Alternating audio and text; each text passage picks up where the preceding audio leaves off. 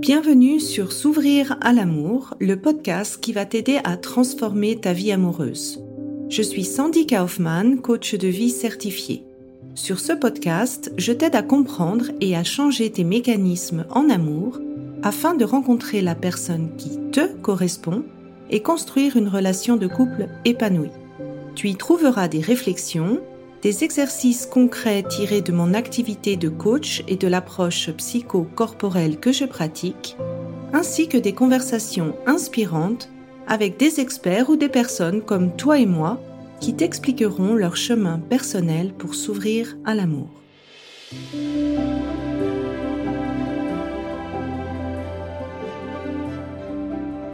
Tu écoutes S'ouvrir à l'amour, les 10 questions à se poser avant de se marier.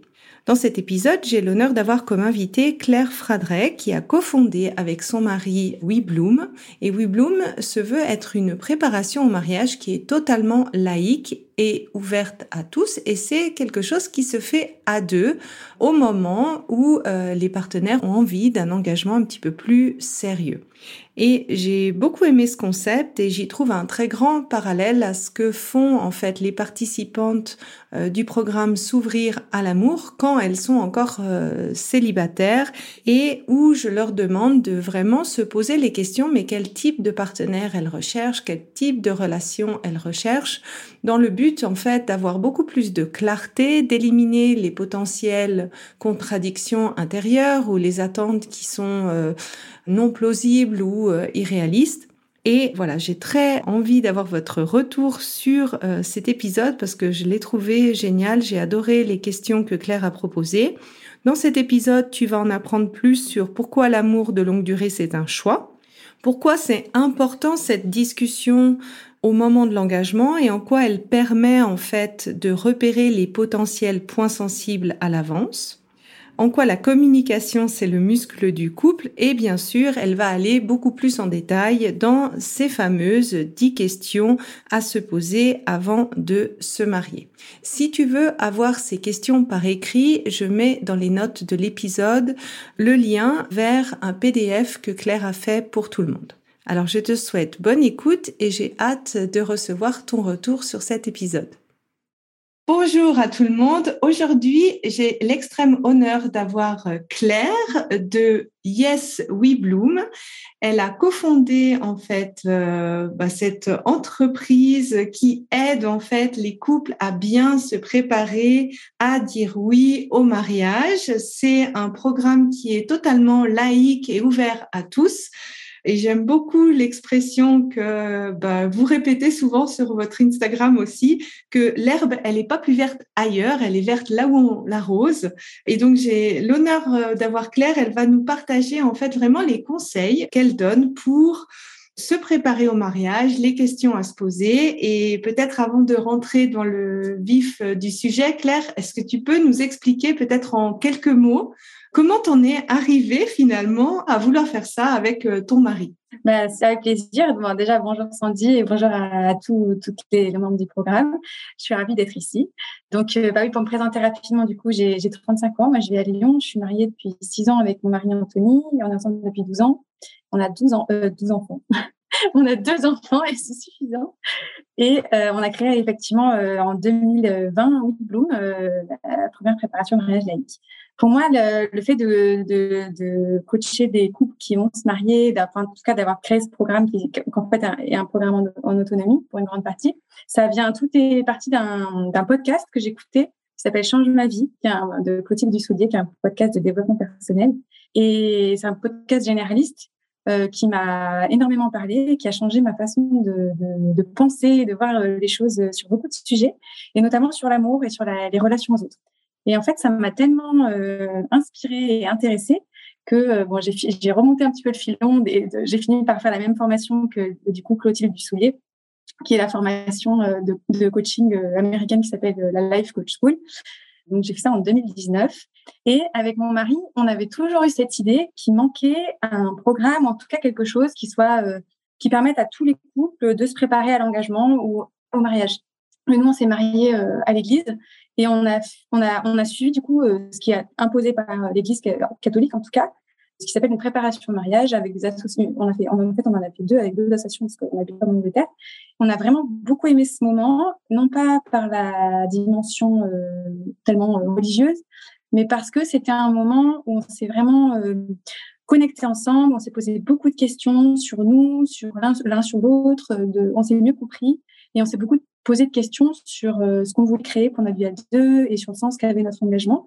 Et ça, ça nous a paru tellement riche qu'on s'est dit, mais c'est dommage qu'il n'y ait pas quelque chose qui soit pas forcément religieux et qui existe pour tout le monde. Donc, c'est parti de là.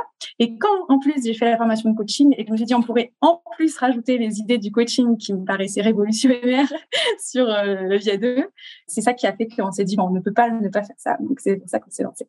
Bon, bah, ça me parle. Moi, je suis aussi fan euh, de, du podcast de, de Clotilde, en fait. Et puis, j'ai aussi fait la Life Coach School. Donc, euh, je pense qu'on a eu un peu le même, euh, même suivi. Et c'est vrai, en fait, je trouve que d'apporter de, la conscience dans tes choix. Alors, moi, j'ai principalement des personnes qui sont encore célibataires, qui cherchent leur partenaire. Et une grande partie, en fait, qu'elles ont dans le travail, c'est de clarifier ce qu'elles cherchent, d'être au clair avec quel type de partenaire euh, elles se sentent compatibles avec, euh, quel type de relation elles recherchent, parce qu'il n'y a pas de normes en fait, il y a vraiment euh, tout qui est possible. Et je trouvais en fait que cette idée de se dire de bah, qu'est-ce qu'on veut comme relation, de se poser les bonnes questions, ça rapproche en fait.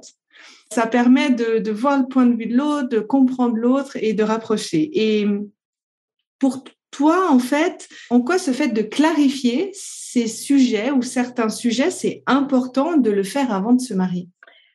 Alors, bah déjà, ça part un peu de l'idée que, en fait, trouver l'amour, c'est un, challenge. enfin, ça peut être un vrai challenge, mais que y a derrière, on ne se rend pas toujours compte qu'il y a un autre challenge qui est de le faire durer de vraiment euh, avoir une relation qui soit vraiment sincèrement épanouie dans, la durée.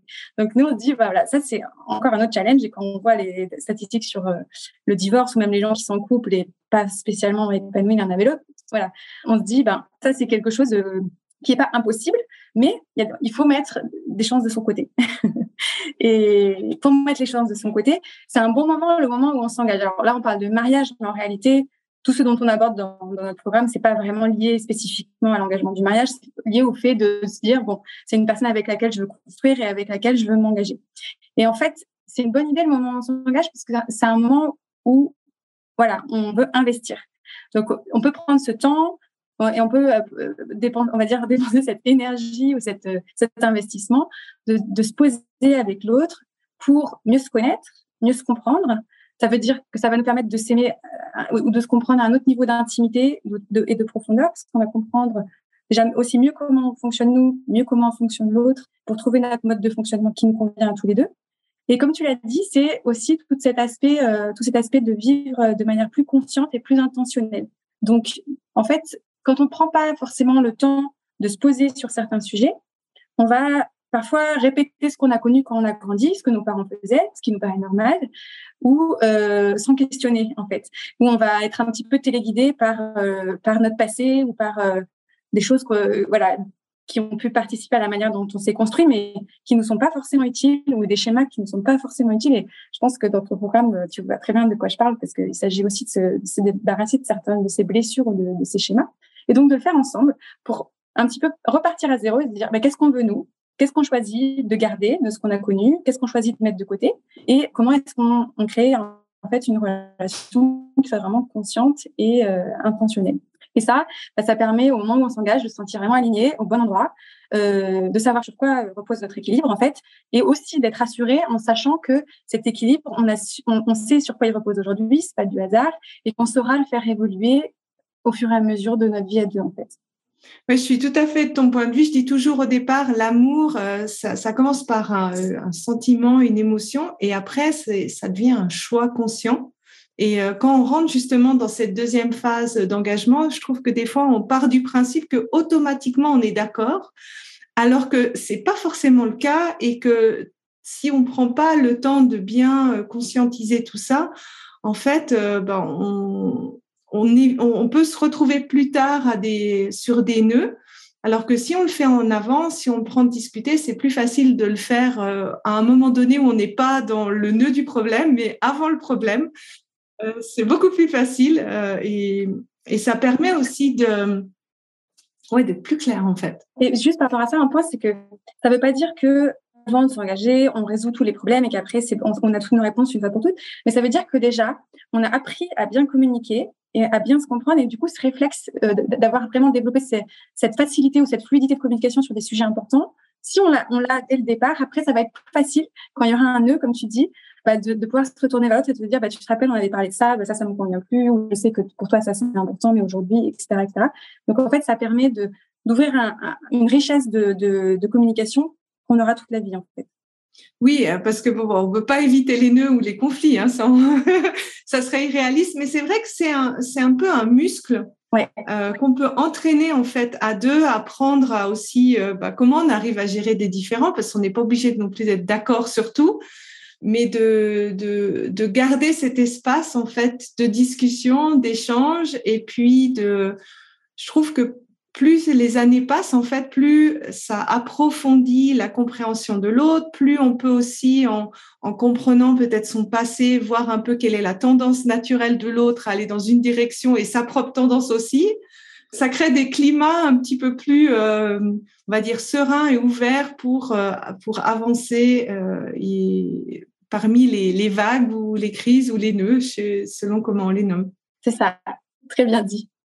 Et puis, alors, toi, est-ce que tu, tu, voudrais expliquer un peu les questions que tu trouves comme ça essentielles? Chaque partenaire devrait se poser ensemble, en fait, avant de franchir ce pas d'engagement. Alors, c'est pas forcément le mariage, comme tu l'as dit, mais euh, quelles sont pour toi les questions que tu trouves essentielles? Alors, on a, en fait, on a développé donc ces dix questions avec Anthony euh, qui nous paraissent euh, et qu'on offre euh, à toutes les personnes qui viennent sur notre site, qui nous paraissent importantes autour desquelles se poser, en tout cas, euh, avant de s'engager. Donc, on peut en parler ensemble. Du coup, la, la première question, c'est euh, quelles sont les forces de notre couple? Donc ça, c'est pour bien identifier en fait ce qui nous rassemble ou ce qui fait que finalement, au début, on, on s'est attiré l'un à l'autre. Donc, qu'est-ce qui fait nos qualités, nos points forts? Et ça, en fait, c'est important parce que ça permet de construire ou de consolider ce que, ce que nous, on appelle l'esprit d'équipe dans un couple. Donc, et être conscient de cet esprit d'équipe et de nourrir et savoir de quoi il est fait, en fait, ça permet d'être plus fort et d'être plus solide et d'être plus soudé. Voilà. Donc euh, ça, c'est important quand on décide de s'engager, de se dire, ok, on est une équipe et on a euh, ses points forts, ses forces et ses qualités dont on est conscient et qu'on va essayer de nourrir. Et puis je trouve que c'est aussi important de les de les avoir dans un coin de l'œil parce que le cerveau il va toujours nous emmener dans l'autre sens sur tout ce qui va pas et puis de se rappeler que ben on a des forces, il y a des choses qui vont bien, il y a des choses où il n'y a pas euh, on est vraiment une équipe un peu naturellement, ça, ça, ça aide en fait. Oui, exactement. Donc, c'est d'avoir cette conscience de toujours pouvoir revenir à ça. Oui, c'est le, c'est le, le mât ou le, le phare qui dit bon, il n'y a pas tout qui va mal. exactement. Alors, la deuxième question, c'est euh, quelles, quelles, sont, sont mes cinq priorités de vie? Donc là, l'idée, c'est que chacun y répond pour soi. Et après, pour toutes les questions, l'idée, c'est qu'en fait, euh, c'est des questions sur lesquelles ça vaut le coup, j'aurais dû dire, de, de, se poser la question à soi d'abord et après d'échanger avec l'autre sur nos, réponses respectives. Euh, donc, quelles sont mes priorités de vie? En fait, déjà, c'est une question qu'on ne se pose pas toujours à soi, mais c'est important de, de, de, se la poser pour bien comprendre en fait ce que nous, on cherche à, à mettre en avant dans notre vie à nous et de voir en fait ce que l'autre veut mettre en avant dans sa vie à lui ou. Donc euh, ça, ça peut être euh, des choses très différentes. Ça peut être autour de la carrière, de la famille, du sport, d'une vie associative. De, ça peut être des valeurs, de l'écologie, peu importe. L'important, c'est pas tant d'avoir les mêmes, mais c'est de sentir que les priorités de chacun, elles sont comprises et elles sont respectées et elles sont là. Et l'étape, donc ça c'est la première étape, et l'étape d'après, c'est de se dire mais quelles sont nos priorités communes, parce que c'est important aussi d'identifier deux ou trois priorités, deux ou trois euh, valeurs ou deux ou trois projets ou ambitions qu'on va nourrir ensemble euh, et qui vont venir aussi nourrir cet esprit euh, d'équipe et cette culture de couple dont on parlait tout à l'heure. Moi, je le dis un peu avec euh, des mots différents. Je, c'est en fait le fait de pas s'oublier pour la relation ou pour le profit de la relation, parce que en fait, ce que ça fait, si on, on met totalement à côté euh, certaines de nos priorités, au bout d'un moment, ça ajoute en fait un poids ou un enjeu parce qu'on se dit bah, j'ai sacrifié telle ou telle partie de ma vie au profit de la relation et en fait ce que ça fait c'est que la relation au bout d'un moment bah, elle casse parce mmh. que euh, on a eu cette sensation d'avoir trop euh, sacrifié et que finalement en fait c'est déterminé quelle est la place du couple, quelle est la place de la relation parmi tous nos projets de vie. En fait, c'est une bonne clarification. Ouais. Oui, c'est exactement ça. Mm. La troisième question, c'est euh, quelles sont les qualités ou les caractéristiques euh, que j'aime le plus chez toi? donc ça, c'est une question est sympa à se poser. en général, on aime bien échanger des couples, on aime bien échanger sur ça. Mais en fait, c'est hyper utile parce que ça me permet de comprendre aussi comment on perçoit l'autre et de contraster ça avec comment nous, on se perçoit et vice-versa. Donc, comprendre la manière dont nous, on perçoit l'autre et la manière dont lui nous perçoit. Et en fait, souvent, on se rend compte euh, dans la préparation de mariage que c'est pas du tout évident chez beaucoup de couples. Et que même parfois, il y a des. Par exemple, il y avait une personne que, qui faisait la préparation qui me disait que elle, elle pensait qu'un de ses défauts, c'était qu'elle était trop euh, loud en anglais, donc extravertie. Alors qu'en fait, elle a découvert que bah, c'est ce qui avait, ce qui avait attiré en fait son, son compagnon à l'époque. Donc en fait, ça, ça la permet de d'enlever cette espèce de couche de jugement qu'elle avait sur elle en disant mais non, mais en fait c'est exactement ça qu'il aime chez moi. Donc en fait, c'est important de comprendre en fait comment on se perçoit l'un l'autre parce que et je pense que dans le programme, vous faites aussi beaucoup de travail sur les pensées. C'est nos pensées sur l'autre qui créent euh, l'amour qu'on reçoit, qu'on a. Et quand on est conscient de quelles sont ces pensées en fait qui, créent l'amour qu'on ressent pour l'autre, on peut encore une fois les muscler ou les, les, les avoir dans un coin de son esprit intentionnellement et surtout les nourrir et continuer à les cultiver euh, tout au long de sa vie à deux. Donc c'est un bon point de départ au moment où on s'engage de dire tiens qu'est-ce qui fait que j'aime autant cette personne et que je choisis consciemment de l'aimer? Et puis je trouve c'est une très belle, euh, c'est très, c'est beau en fait. Euh, moi je trouve de, de, ouais, de, se rappeler en fait régulièrement, mais pourquoi je l'aime cette personne? Qu'est-ce qui me fait vibrer de cette personne? Qu'est-ce que j'admire de cette personne oui. Et c'est quand on est dans le, fil de la vie à deux, c'est des questions qu'on parfois on ne se pose pas ou qu'on oublie de se poser. Ah, c'est sûr, le cerveau, il va toujours aller vers ce qui va pas, donc il faut consciemment le, le diriger vers ce qui va bien. Exactement. Du coup, ma question d'après, elle est, eh ben, elle est plus vers ce qui va pas, mais elle est importante aussi au moment où on s'engage. Donc, c'est quelles sont les différences entre nous que j'ai le plus de mal à accepter? Et en fait, cette question, elle est essentielle parce qu'elle permet de, mettre le doigt un petit peu sur ce qui après pourrait nous revenir à la figure. Et les différences, elles sont très différentes. Euh, c'est qu'elle de dire entre les couples. Ça peut être des différences de valeur, de caractère, de milieu d'origine, de, de religion, d'éducation. On va tous avoir des différences dans un couple, c'est par, par nature. Mais quand on n'a pas bien identifié ou accepté qu'il y avait cette différence, elle, va nous revenir forcément à un moment donné euh, dans la figure. Et donc, ça ne veut pas dire qu'il ne faut pas avoir de différence et qu'il faut parler de la différence pour l'effacer. Ça veut dire qu'au contraire, il faut la mettre au milieu et se rappeler qu'on est une équipe et mettre la différence devant soi et non pas entre soi et se dire, OK, de partie de notre groupe, partie de notre histoire, partie de qui on est, il y a ça. Et c'est pas forcément quelque chose qui va se régler ou qui, sur lesquels on va trouver euh, un terrain d'entente. Peut-être que oui, peut-être que non. En tout cas, on, sait que dans notre couple, il y a ça et que ça va pas nous empêcher d'avancer parce qu'on l'accepte en fait. On en est conscient, on l'accepte. Par exemple, une différence de, de religion, c'est pas insurmontable. C'est-à-dire que si les deux personnes sont d'accord pour ne pas être d'accord, on va dire, sur la question, même si pas forcément de religion, mais on a souvent un qui est croyant et l'autre non, on a la préparation mariage. C'est-à-dire, à partir du moment où on a parlé, on a accepté que euh, bah, toi tu croyais, moi non, et qu'on allait trouver nos réponses et nos solutions au fur et à mesure de notre vie à deux, tout de suite, ça va beaucoup mieux. Et donc, c'est aussi faire la différence entre les problèmes qu'on peut régler et les problèmes qu'on peut pas régler, avec l'idée que les problèmes qu'on peut pas régler, on va pas forcément se taper la tête contre le mur pendant 50 euh, ans en se disant, euh, mais si seulement l'autre personne était comme moi, on va dire non, partie de nous, c'est ce aussi ce qui fait notre richesse. Il y a ces différences-là. Et en parler dès le début, en fait, ça permet d'avoir un climat qui est très sain, où on peut être chacun soi-même. Et en fait, on arrête finalement d'essayer de vouloir changer l'autre, d'espérer qu'il y ait une partie des choses qui soient euh, différentes dans notre couple, en fait. Alors là, je te, je te rejoins vraiment à 200% parce que euh, une grosse étape en fait dans le programme, c'est la personne quand elle rencontre quelqu'un, c'est quand elle a défini en amont ce qu'elle souhaiterait idéalement, en fait, qu'elle, une fois qu'elle connaît suffisamment la personne, qu'elle se pose vraiment cette question, mais est-ce que j'arrive à accepter la personne totalement? Quels sont les défauts ou les différences, comme tu as dit, qui sont, euh, qui sont présentes? Et est-ce que j'arrive à les accepter maintenant en début de relation un peu plus tard quand j'ai envie de m'engager avec la personne, peut-être un peu plus tard si j'ai envie de me marier, ou encore un peu plus tard si j'ai envie d'avoir un enfant, parce que en fait, on est tous un package, on a tous notre lot euh, de, de, de plus, de moins, ou une manière de voir le monde. Et puis je, moi, je rajoute aussi dans ces différences ce que l'on attend de, du partenaire versus ce que le partenaire. Donc, euh, c'est jamais 100% la checklist à 100%, mais en fait, en faisant ça, ça permet de justement de s'éviter des crises euh, plus tard parce que c'est comme tu dis, c'est une mission. Euh, on n'a pas la télécommande à changer l'autre. Ouais, c'est ça. Ou euh, un petit manuel d'utilisation si je fais un, un, petit clic à la Life School. Et euh, ouais, c'est super en fait de de le faire à deux. En fait, ça ça ça permet d'en prendre conscience euh, de chaque côté. Je trouve c'est génial. Bravo.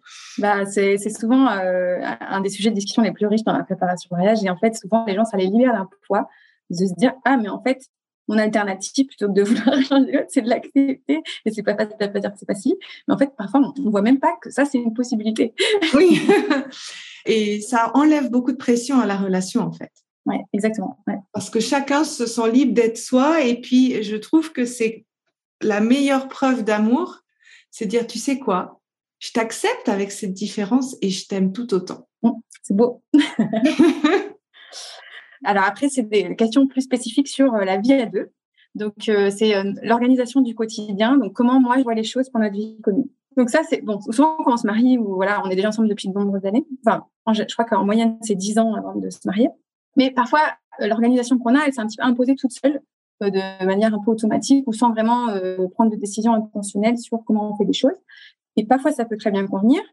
Mais parfois, il y a des points de tension où un cas de figure assez fréquent, ça convient mieux à l'un ou à l'une qu'à l'autre. il y en a ou une qui dit rien.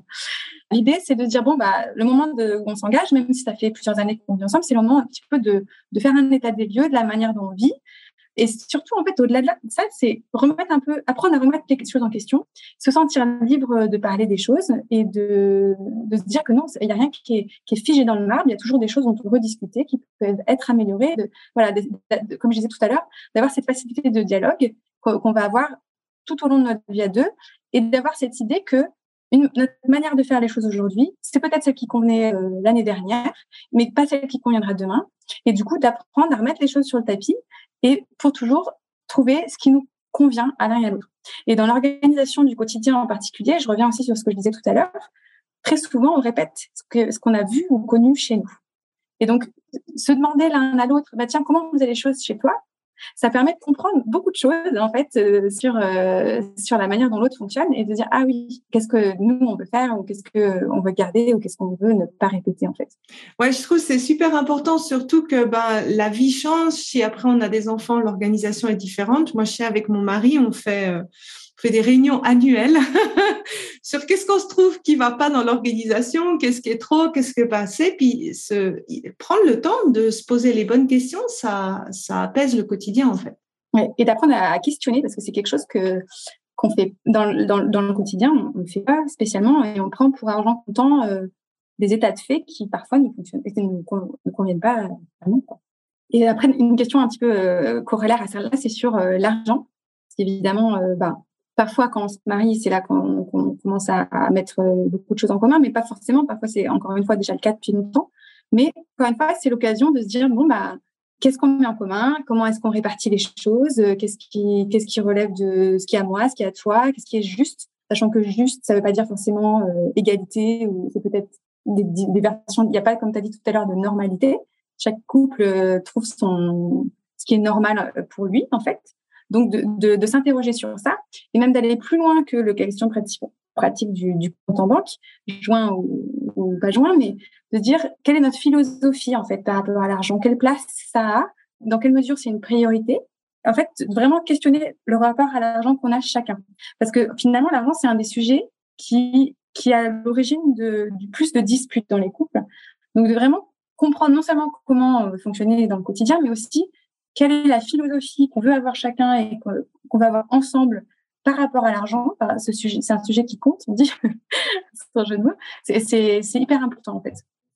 Mais je, je, trouve en fait que quand je fais en fait un bilan initial pour repérer les blessures du passé, je, je pose souvent la vision de l'argent dans le couple et comment la personne gère son argent parce que ça en dit beaucoup sur euh, la notion du prendre et du recevoir, en fait, donner, recevoir en relation. Euh, il y a beaucoup, beaucoup de, de croyances qu'on peut apprendre indirectement, en fait, euh, via la gestion de l'argent. Les autres questions, bah, la question des enfants, en fait, et du rapport à la parentalité. Donc ça, c'est évidemment, est-ce qu'on veut des enfants, combien, quand, etc. Mais aussi la question de ce qu'on veut leur transmettre euh, quel type, bah, par exemple sur les valeurs, sur la spiritualité, sur euh, un mode de vie. Enfin, qu'est-ce qu'on veut transmettre? Ça, c'est un grand sujet. Parfois, quand, et encore une fois, quand on se marie, on a déjà des enfants, mais c'est pas trop tard en fait pour se poser ce genre de questions. Ensuite, il y a une question sur euh, la vie sexuelle. Donc ça, c'est un, un, énorme sujet. Je suis sûre que vous en parlez dans le programme, mais tout ce qui est autour de la communication, c'est essentiel en fait pour, pour avoir une vie sexuelle qui, qui soit épanouie, qui convient à chacun. Et la dernière question, du coup, je vais vraiment vite là, c'est euh, de, de demander, bah, pour moi et pour toi, à quoi ressemble notre vie de couple, en fait, à l'idéal dans 5, 10, 20, 30 ans, avec l'idée que c'est pas le but de, de, prédire le futur et que tout doit être déjà écrit à l'avance, mais de se dire, tiens, vers quoi on veut aller. Et ça permet en fait de nourrir des rêves, des projets, d'avoir de l'intention dans la manière dont on vit, de pas perdre le cap en fait de ce qui est essentiel pour nous. Et en fait, ça, ça remet aussi en perspective ce qu'on est aujourd'hui et ça, ça, ça nous permet d'avancer, en fait, de, de, se projeter vers le futur, euh, un futur ensemble, du coup. Ah, et j'ai une dixième question, parce que du coup, c'est pour quelle raison je vais me marier? Et donc, ça, c'est une question qui est évidente quand, euh, quand euh, on se marie, mais beaucoup de gens ne, ne, se la posent pas toujours. donc, de se demander, en fait, à quoi ça correspond pour moi cet engagement? À, à, quoi je te dis oui, en fait, au fond, c'est pas un chèque en blanc. Donc, quel est le sens de ma promesse? Qu'est-ce que ça veut dire pour moi? Euh, le mariage, quel que soit le type d'engagement qu'on prend, pour euh, encore une fois se mettre d'accord sur ce que ça veut dire, sur euh, ce que ce qu'on souhaite vivre ou ajouter à notre relation en prenant cet engagement-là. Voilà, c'est le sens de, de notre promesse. C'est souvent cette promesse quand on s'engage, c'est après quelque chose auquel on peut encore revenir sur notre vie à deux pour voir si on, on, on, on l'honore ou on vit en fait en, en accord, en alignement avec cette promesse qu'on s'est faite à un moment donné. Merci pour toutes tes questions. Euh, elles sont tellement riches, j'avais envie d'intervenir dans toutes, mais. Euh, ah non, bah, c'était, c'est plus simple. On pourrait parler pendant des heures. Ouais, ouais. Euh, et donc, si euh, les, les, personnes qui écoutent et qui se disent ah mais en fait ça me parle ces questions, moi j'ai envie de faire ce travail avec mon futur euh, partenaire. Qu'est-ce que tu vous proposez en fait dans votre programme? Oui. Alors déjà, c'est dix questions. Si les personnes qui, qui, ont écouté que ça intéresse, euh, on les propose. On, on, a un mini carnet gratuit à télécharger où on peut l'imprimer et, et, faire ça euh, gratuitement. Et je mettrai le, le, lien. Et puis après, nous, notre programme, du coup, c'est structuré autour de huit thèmes. Donc, ce qu'on a identifié comme étant un peu les huit thèmes essentiels de la vie à deux. Et il y a, en fait, c'est un parcours vidéo, donc chacun euh, regarde le parcours vidéo euh, à son rythme ou ensemble, euh, comme on veut. Et après, chacun a un carnet avec des questions. Donc, c'est un peu comme de l'auto-coaching, on va dire, mais en fait, c'est de se poser, de se poser des questions à soi-même, un petit peu comme là, on, disait. Ça va un petit peu plus dans, dans les idées du coaching et dans, on fait vraiment un gros tour d'horizon sur beaucoup de sujets. Et donc, chacun des huit thèmes, en fait, on prend rendez-vous avec son partenaire après avoir vu du coup les vidéos, parce qu'on se nourrit de, du coup d'idées, de, de, nouveaux outils qu'on connaissait pas forcément sur la vie à deux ou de nouvelles manières de voir les choses. On remplit nos carnets et on se rencontre pour un rendez-vous à, deux pendant lesquels on va échanger sur euh, ce qu'on a rempli chacun dans notre carnet. Il y a des pistes d'échange euh, supplémentaires euh, pour le couple. Et donc, en fait, du coup, la préparation au mariage, elle est comme ça, elle est guidée, elle est entre soi et l'autre, et elle est donc en autonomie autour de huit rendez-vous en fait, qui vont marquer vraiment euh, l'histoire du couple. Et ces carnets, l'idée, c'est que effectivement, puisse, vient un petit peu souvent les couples nous disent, c'est la, donné la bible de notre couple parce qu'on sait que on a écrit énormément de choses qui sont importantes en fait, qui sont essentielles et auxquelles on va revenir euh, bah, tout au long de notre vie à deux. Et il y a euh, une offre de coaching pour ceux qui veulent un accompagnement plus personnalisé. Ok.